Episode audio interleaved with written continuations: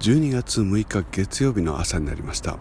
今の気持ちを一言で言うと背中が冷たいあるいは寒いです、えー、冷たい風にさらされております、えー、空の天気は大変雲がいっぱいで今日はどうなるんだろうと心配になるくらいです、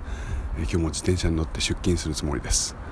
えー、昨日日曜日は一日ゆっくり休もうと思っていたんですけれどもずっと気になっていた目のことをですね、えー、乱視がひどい方面なのとあと眼鏡が全く合わなくなって2年以上経つんですけれども、えー、本を読むのがきつい、ねえ文字を読むのがきつい、えこれで何が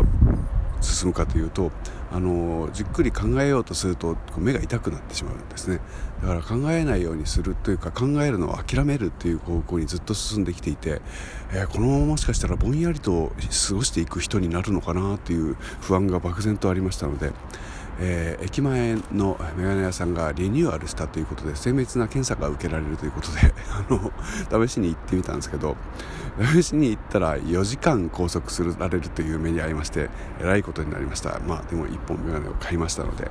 えー、再来週あたりには新しいメガネと出会えることでしょう。